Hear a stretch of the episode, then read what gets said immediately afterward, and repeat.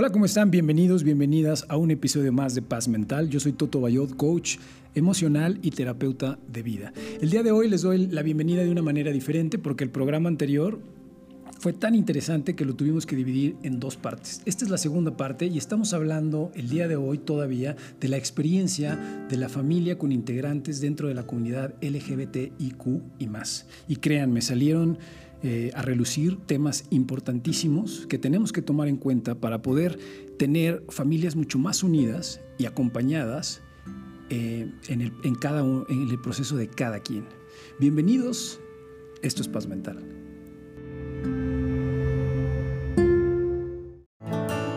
Paz Mental, un programa dirigido a cualquiera con interés en encontrar un camino de autoconocimiento, autocompasión y responsabilidad de tu propia realidad, encontrando así tu paz mental.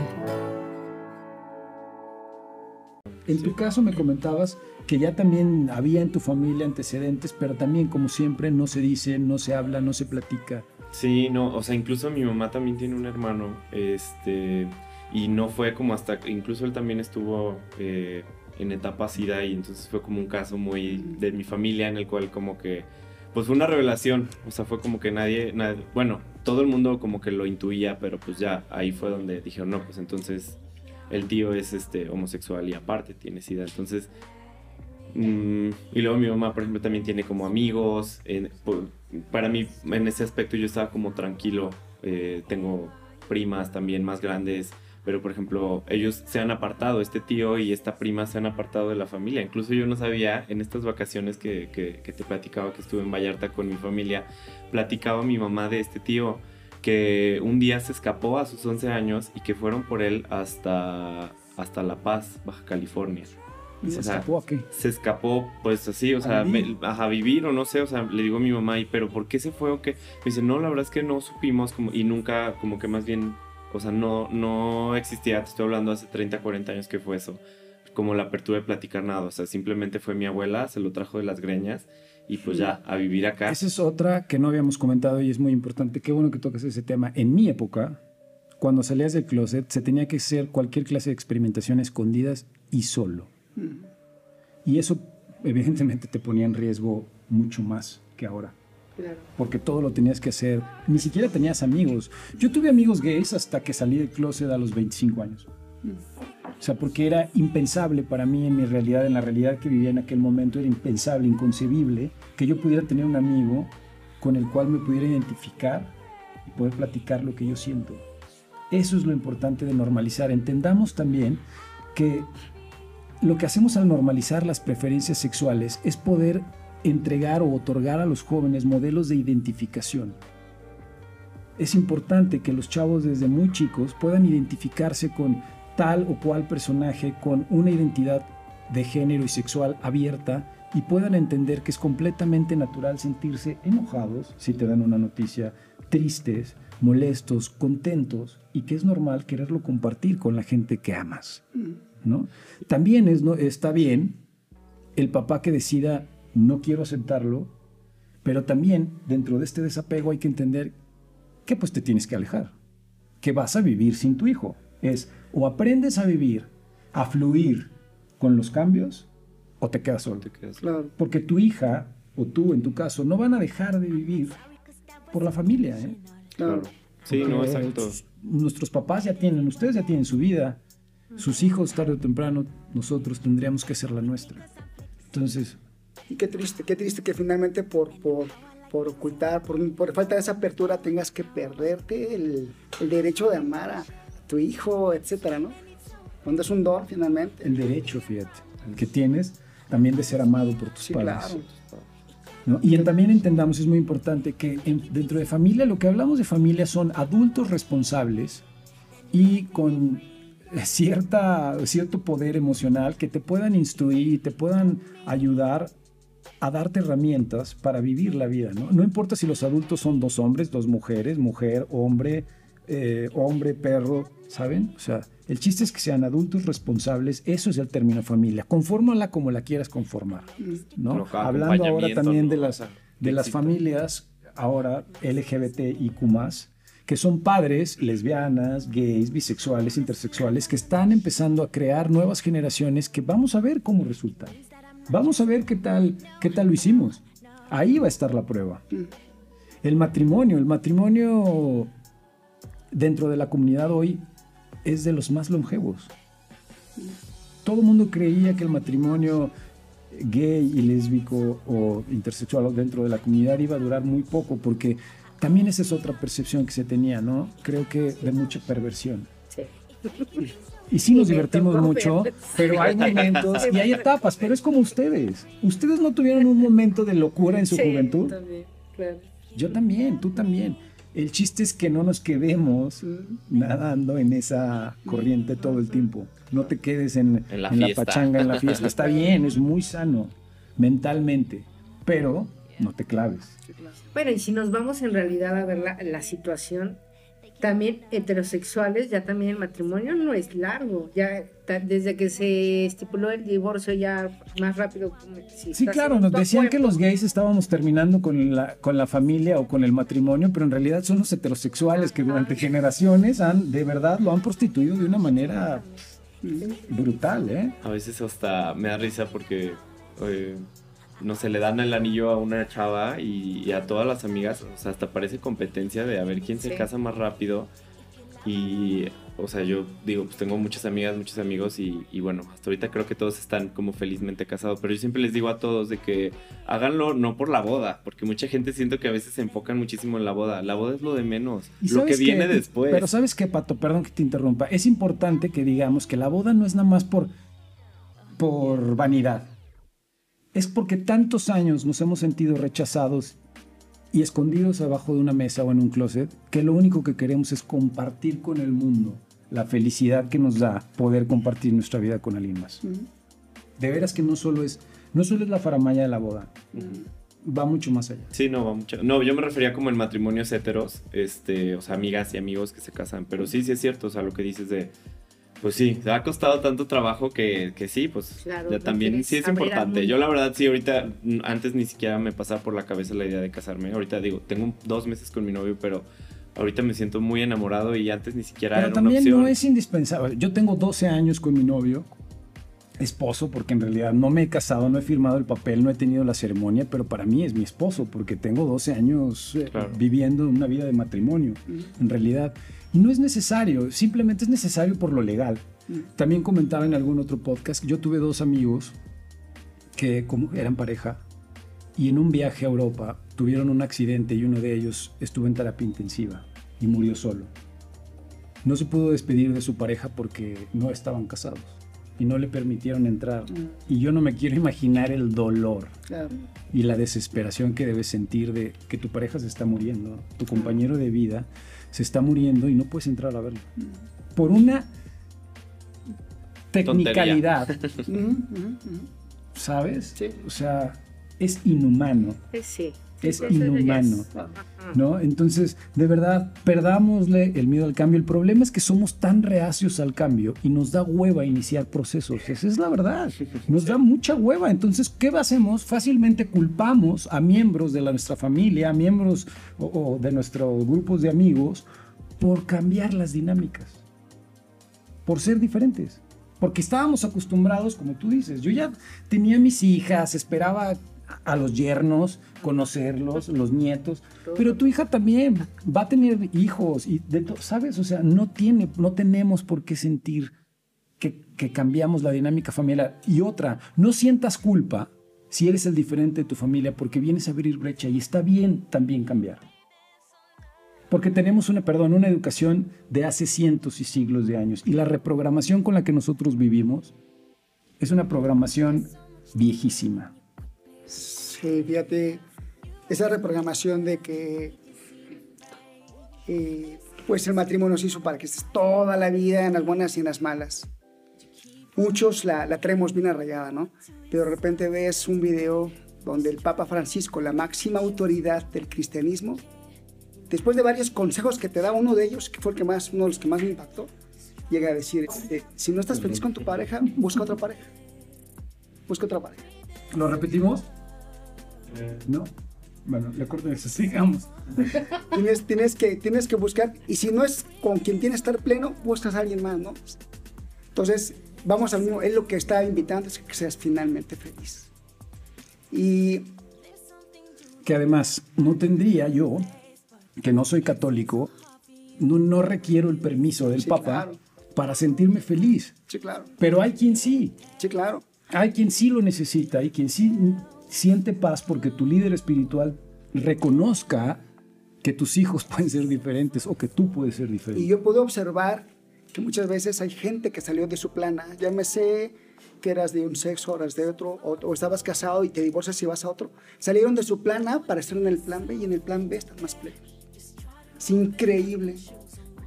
Esto yo creo que hay que tener flexibilidad mental para poder de, de verdad aceptar lo que sea como realidad y fluir a través de él.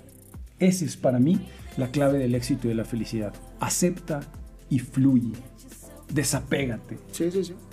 Y en ese plan B, como bien decías tú, a muchos se les ha parecido Dios, que como bien decías, no es allá de una presencia a lo mejor de, Divina, Divina. sí, sí, sí, externa. en ese plan B yo me reencontré, trabajé conmigo mismo, mi interior, y fluyo diferente a mis años anteriores. ¿no? Es más, yo te puedo decir que yo, desde mis 40 en adelante, soy, eh, aprendí a vivir, de los 40 en adelante. Yo también. ¿No? Sí.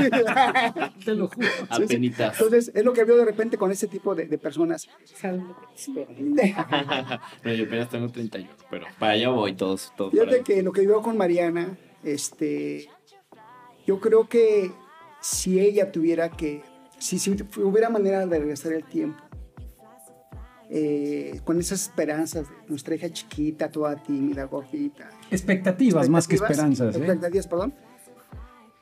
Y que viviera lo que está viviendo hoy en día, logrando lo que está logrando, sentirse segura como se está sintiendo.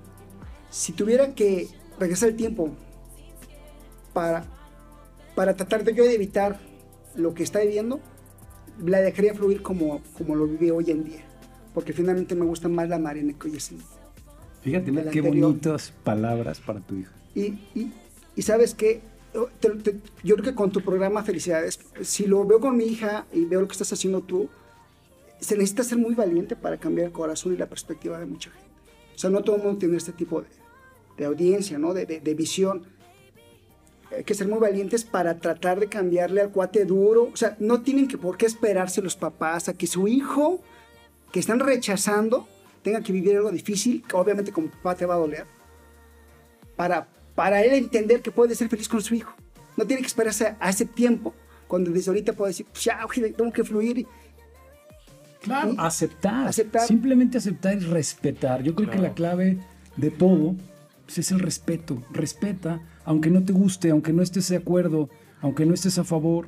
Y con generosidad, insisto, respeto, pero sigo siendo generoso, sigo estando contigo, porque finalmente es, vamos a dejar recuerdos en esta vida, no, Nos- no te vas a llevar nada, vas a dejar recuerdos y qué bueno que tengas un papá que, papás, que te dejaron esto, ¿no? No, pues dicen la mejor herencia son tus hijos. O sea, más allá de lo económico, yo lo que sí me gusta exactamente impactar en mis hijas, porque ellas son las que van a seguir. Y que qué bueno que hagan ese cambio en este mundo para que todos estos temas se fluyan más y que fácil. entendamos que los hijos van a seguir impactando de la misma manera, van a seguir siendo los mismos. Lo único que va a cambiar es con quién se acuesten en su cama en la noche. Y eso no tiene por qué importarnos. Claro. No tiene por qué ser relevante, digamos. Porque no, no, no te define como persona. Tengo unas preguntas que quiero lanzar para que también la gente las, las em, se cuestione en su casa y que nos van a ayudar a practicar un poquito la empatía y a sentir lo que los miembros de la comunidad LGBT sentimos en, la- en algunas partes de nuestra vida. Y las preguntas son, ¿alguna vez te sentiste avergonzado por simplemente ser como eres? Sí, o sea, sí ha habido ocasiones en las que me he tenido que ocultar. la mayor parte de mi vida, de mi juventud, me sentía avergonzadísimo por ser gay antes de salir del closet. Entonces, esto, fíjate cómo cambia tu perspectiva del mundo cuando vives escondiéndote, tratando de ser algo que no eres, sin poder ser tú. Claro. Otra, ¿alguna vez sentiste asco o repudio por ser quien eres? ¿Alguna vez sentiste miedo por ser quien eres? Desafortunadamente la mayoría de los miembros de la comunidad hemos sentido en alguna etapa asco, miedo, repudio, vergüenza, dolor. Y eso es algo que la gente no entiende. No entiende cómo tú te encierras en tu cuarto a los 15, 16 años y dices, ¿por qué estoy sintiendo esto con los hombres? ¿Por qué estoy sintiendo esto por las mujeres? Que se me quite, por favor. Yo me acuerdo que, lo llegué a pensar. Yo no me acuerdo la cantidad de veces que llegué a rezar para que se quitara de la noche a la mañana, despertar un día y que ya me gustaran las viejas nomás. Y no pasó, ¿eh? Por eso yo creo que dejé de ser católico. Nos queda claro. Porque no me cumplieron. No pasó y no va a pasar. Y qué padre que hoy en día los chavos puedan entender que no necesitas avergonzarte. Simplemente necesitas tomar valor para ser quien eres. Y ese valor te lo da tu familia. Y exactamente como están ustedes eh, respondiendo, es cuando yo como, como mamá, como mujer, es cuando dices, qué gacho que por nuestra idiosincrasia tengamos que, que provocar eso en ustedes. Porque al fin de cuentas son personas con sentimientos. Y si es cuando empiezas a recapacitar, dices, qué gacho que, que, como personas, todos como humanos, como seres, tengamos que hacer que este, este grupo de personas tengan que, o sea, simplemente te imagino o los imaginas estarte escondiendo, rechazándote, o sea, manches, o sea, sí es difícil. Imagínate vivir simplemente, imagínense vivir tu proceso de adolescencia, tu papá, mamá heterosexual que nos están viendo y escuchando. Tu, tu, tu proceso de adolescencia donde descubres que te gustan los niños, te gustan las niñas, todos estos sentimientos que empiezan a florecer cuando tienes tu primer novio, tu primer amor, ahora vívelo a escondidas.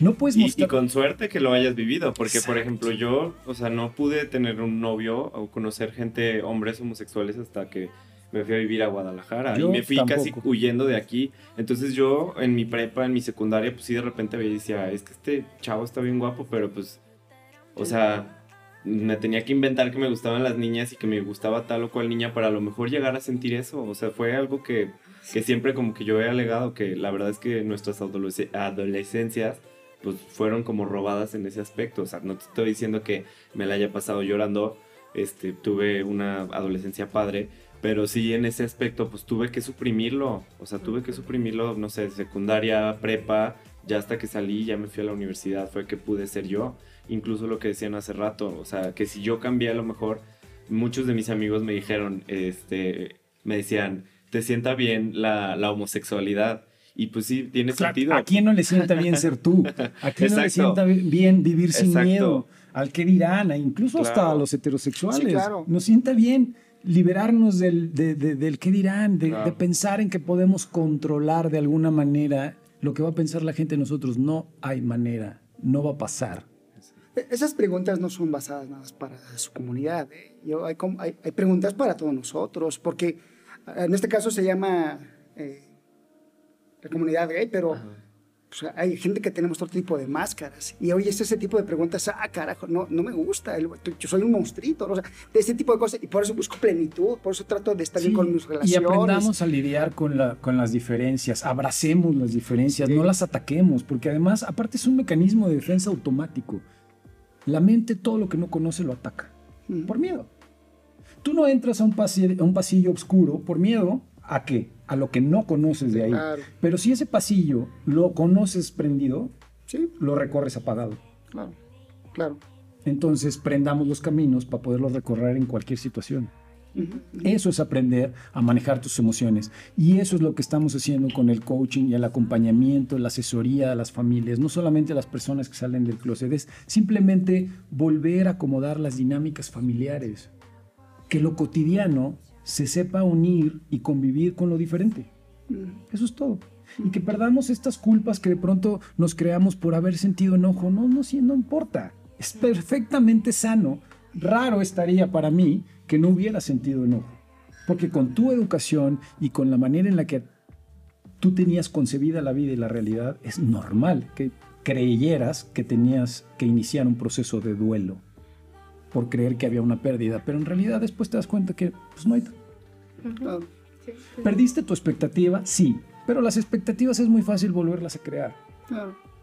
y se pueden crear desde, la, desde el punto de partida actual, ¿no? Desde la realidad, Desde- no desde la imaginación, desde- desde la ilusión, desde lo que tú esperas. Desde aceptarte, como bien dices tú, quién soy hoy en día y esa luz que comentas que tiene hoy, hoy Mariana, que tienen, que, que hay mucha gente que nos está escuchando, nos está viendo y que no ha aprendido a aprender su luz.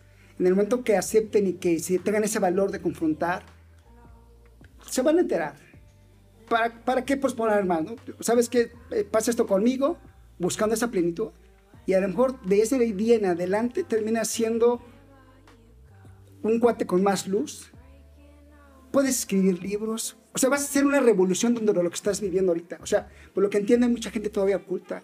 Cuando alguien se atreva a hacer un libro, o sea, a, a tener más programas, a tener más canales, vas a encontrarte un montón de cuates Y lo que acabas de decir es y más básico, ¿eh? plenos. En el 2021 todavía hay gente en el closet. Oh, sí, Sí, sí, sí. nomás. Qué triste, Sí. porque ya no habría, no tendría por qué haber la necesidad, ¿eh? Sí, no. y que hay mucha gente de ellos con la luz que muchos necesitamos, no nada más entre ustedes, sino como papás, como yo, yo valgo que me impacte de algo así. Y no estoy viendo la homosexualidad, sino el ejemplo. Y puedo, hoy estamos en una época de influencia, ¿no? No, no de información, sino de influencia. Y poder entonces llevar, ser humilde y decir, ok, como ingeniero, como empresario, me, me quito de este tipo de cosas para tratar entonces de buscar esa, esa plenitud, que muchos están reteniendo esa plenitud por no, no salir a la luz. Exacto. Por no O a lo a mejor no dejan de colaborar y esto el proceso sería más rápido. Sí, claro. Claro que digo, no es fácil por la sociedad. Hay que aprender a brillar con tu propia luz, con la luz que realmente tienes adentro, con lo que realmente tienes adentro. Y la única manera de hacerlo es yendo hacia ahí, adentro. Conócete, encuentra tu propósito de vida. Eso es básico. Vamos a iniciar este, la sección de preguntas de la gente, que a mí la verdad es que es de mis secciones favoritas. Tenemos por ahí la primera, por favor. ¿Qué personas LGBTQ+. Eh, todo lo que hemos dicho en el programa es, este, va dirigido a esa pregunta tal cual. Es respeto, Generosidad. aceptación y fluyan, por favor. Dejen, abandonen la falsa idea de que ustedes controlan la vida de sus hijos, porque no es cierto. No hay manera de que lo podamos hacer. Y aquí a mi Angélica le est- le estamos reoviendo, pero qué padre que te caigan estos 20. Es maravilloso que este ejercicio de plática te pueda llevar a tener casi una terapia. Qué padre. La siguiente. Es verdad que como padre o madre tienes el instinto de saber si tu hijo o hija es de... Sí. Sí. Ustedes, por favor, Sí. contesten. Sí, ¿Por qué? sí. Es lo que como ahorita que comentaba Pato, tu mamá ya lo sabía, Pato. Es el- la intuición que uno tiene como padre, pero el hecho a abrirlo es el miedo a, a que sea aceptarlo. Exactamente, a que sea verdad. Si lo Entonces, platico sí, china, a lo mejor sí, Sí. es jotito, Sí. mejor no digo nada. Pero sí, sí, uno como padre tiene totalmente. Sí, sí, es intuitivo. Yo también creo eh, que los papás saben porque no hay persona que te deba conocer más, sobre todo a los 12, 13, 15 años, que tus padres o tu familia. La familia con la que te hayas formado. Sí. La que sigue. ¿Qué consejos le darías a padres de personas LGBT? ¿Qué con- No, esa ya la pusimos, ¿no? Fue la primera, ¿no? Sí, fue la primera. Sí. O re- se repite. ¿Ya son todas? Había más, ¿no? Ah, bueno, perfecto. Bueno, entonces, pues entremos a las conclusiones. ¿Qué les gustaría, cómo les gustaría cerrar? ¿Qué mensaje les gustaría mandarle a la gente que nos ve y nos escucha hoy? Pues en mi caso como padres, que sí le demos la oportunidad a los hijos a que se les haga más fácil este darnos a conocer su, Orientación. su orientación sexual, porque a fin de cuentas, como tú lo decías, este eh, eh, son, son personas, son seres humanos como todos, simplemente la diferencia es qué es lo que hay entre las piernas, definitivamente. Y yo creo que vamos a hacer un mundo más pleno, una sociedad más plena por el siglo que estamos manejando. O sea, se- también se me hace absurdo que en el 2021 todavía tengamos que, sea un tabú. Eh, ¿Y cómo va a ser exactamente que como uno como padre pueda aceptar a sus hijos y exactamente hacer esa dinámica para que seamos influen- influencia para que más papás hagan lo mismo y hagamos de este mundo más fácil para ustedes. Ya lo están haciendo, de verdad. Muchas gracias por Muchas venir, porque compartir esta experiencia con el- la gente que nos ve y nos escucha está abriendo eso, está normalizando, está haciendo que si la gente, los papás se identifiquen con ustedes y habrá miles de mamás que digan, yo también sentí enojo.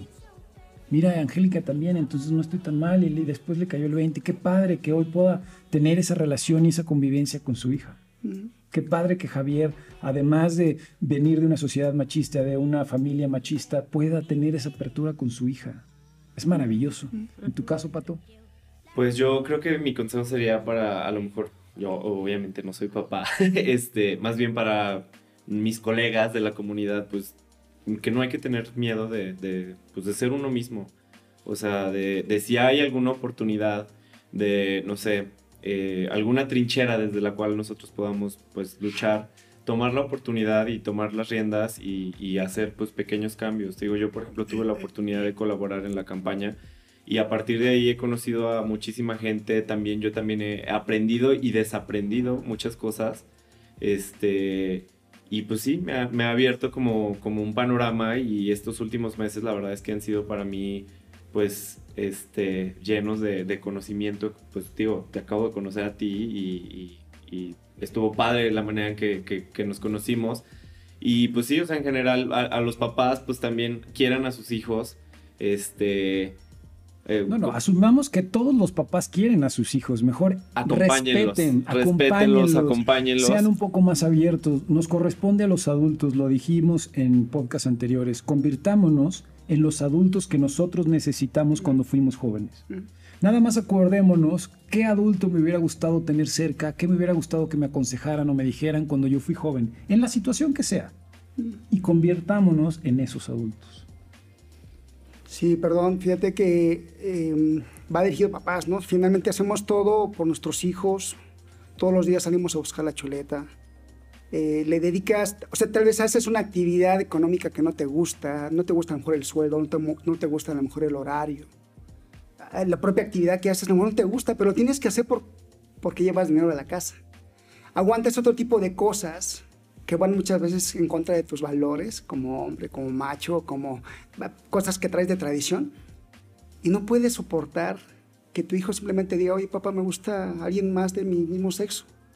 Este, si fuera el hijo o si fuera tu patrón, lo, lo- lo entenderías perfectamente, no lo justificarías, lo aceptarías. El problema es que creemos que es nuestra responsabilidad aceptarlo o entenderlo, pero en realidad no es tu obligación, ni es tu tarea, ni tu trabajo entenderlo. Es si quieres seguir conviviendo con tu hijo y seguir teniendo una dinámica familiar sana, lo puedes hacer. Si no, entonces aprende a vivir sin él. También es válido que un papá claro. diga, yo no puedo, yo no quiero, me separo y no te vuelvo a ver.